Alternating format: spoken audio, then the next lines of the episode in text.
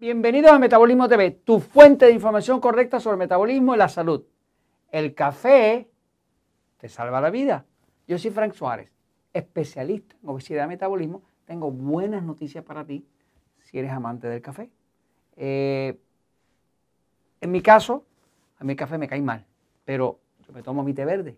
Pero para todos ustedes que son la mayoría, que les gusta el café así como mi Elizabeth, hay buenas noticias. El café te salva la vida. Así que por aquí te enseño una sabrosa taza de café.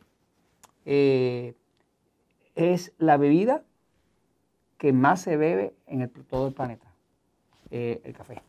Eh, de hecho, la bebida que más se bebe en el planeta es el té y después de eso el café. obviamente en el lado de nosotros occidental lo que más se bebe es café. Ahora usted va a la India, va a Inglaterra, va a Europa, el té, ¿no? Pero la realidad es que el café es la segunda más que se bebe en todo el planeta.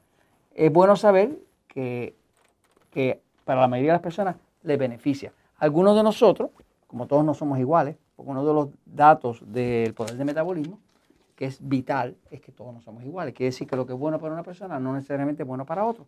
En mi caso, pues el café me agrede, ¿no? Y es un agresor y me dispara el azúcar, todo ese tipo de cosas. Por eso me cambié al té verde, que me cae espectacularmente bien. Eh, pero para la gran mayoría de ustedes, para los amantes de Starbucks, para los que les gusta el café, pues este, sepan que hay buenas noticias.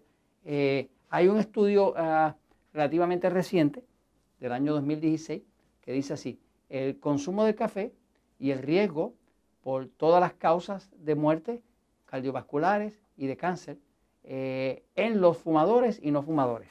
Este estudio lo dirigió el doctor Grosso y su grupo en el año 2016 y se publicó en el Jornal de Epidemiología Europea.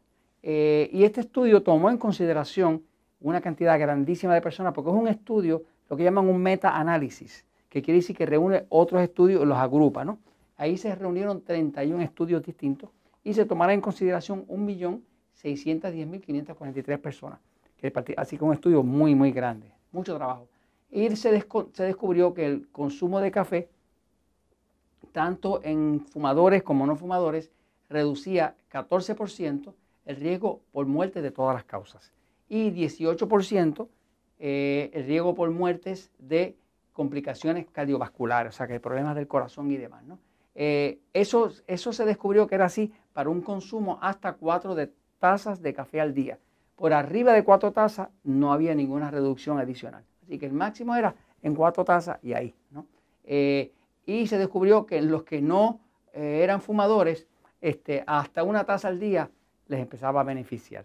Así que eh, tanto para el que es fumador como para el que no lo es, pero especialmente para el que no fuma, el café es muy beneficioso. Así que disfrute de su café y esto se los comento porque la verdad siempre triunfa.